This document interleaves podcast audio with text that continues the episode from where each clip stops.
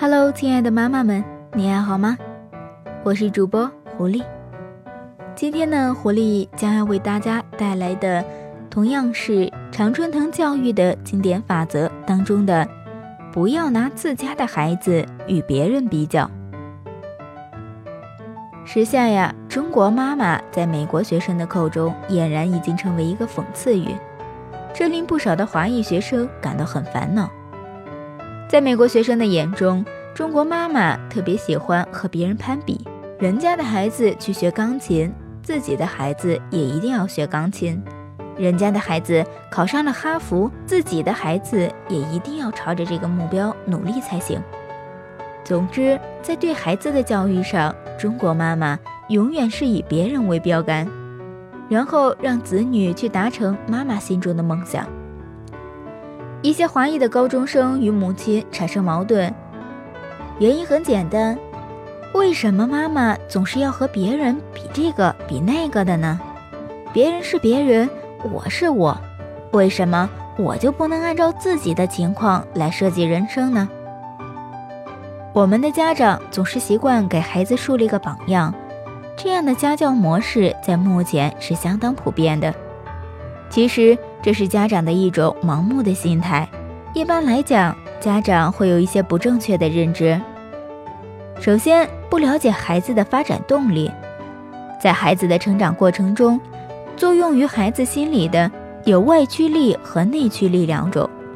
外驱力来自环境。内驱力来自孩子内心深处的需求。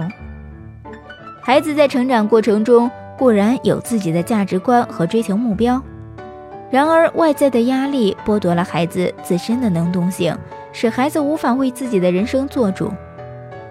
其次，家长往往忽略了孩子成长过程中的个性因素。每个人都是独立的个体，和其他的人没有什么太大的可比性。最后还有一点，就是家长一定不会意识到的，不同的家庭教养方式一定会培养出不同的孩子。父母喜欢给孩子树立榜样的这种错误的教育方法，极其容易使孩子产生挫败感，不利于培养孩子的自信心。没有一个孩子愿意承认自己比别人差，他们希望得到成人的肯定。他们对自己的认识也往往来自于成人的评价，而这种肯定式的评价对孩子自信心的培养亦是尤为重要的。父母总是强调孩子比别人差会使孩子在潜意识中自我否定，当孩子遇到困难就会恐慌退缩，所以父母不正确的做法会对孩子的心理造成伤害。也许是因为很多父母望子成龙的心太过迫切，他们似乎容忍不了孩子暂时的落后与普通的成绩，往往把自己急躁的心情压迫在孩子身上。但是这样的做法常常会适得其反。父母应该感觉到自己的孩子永远是最好的、最优秀的。学会多想想孩子的优点，感谢孩子给你的生活带来了幸福和快乐。不要总是想着孩子这也不好那也不好。如果总是抱怨，对孩子而言，对家长而言，生活又有什么乐趣呢？所以，调整好自己的心态，少责骂、批评孩子，多给予他们一些赏识与肯定。他们才会有信心继续向前走，最终获得精彩的人生。有一位专家曾经谈到过这样一个奇怪的现象：有一次，几十个中国孩子与外国孩子一起进行某项测验，并且把自己的分数拿回家给父母看。结果，中国的父母看了孩子的成绩之后，有百分之八十表示不满意，而外国父母。则有百分之八十表示很满意，而实际是什么呢？实际上，外国孩子的成绩还不如中国孩子的成绩好。后来，这位专家说，中国的父母总是习惯用挑剔的眼光来看待孩子，并且也用一样的眼光来看待周围的世界，而外国的父母则习惯用欣赏的眼光来看待自己、孩子和世界。家长要学会欣赏自己的孩子，不要总是拿自己的孩子与别人的比较。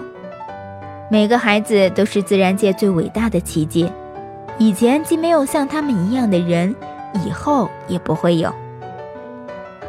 由此，我们要让孩子保持自己的本色，不论好坏，你都要鼓励孩子在生命的交响乐中演奏属于自己的乐章。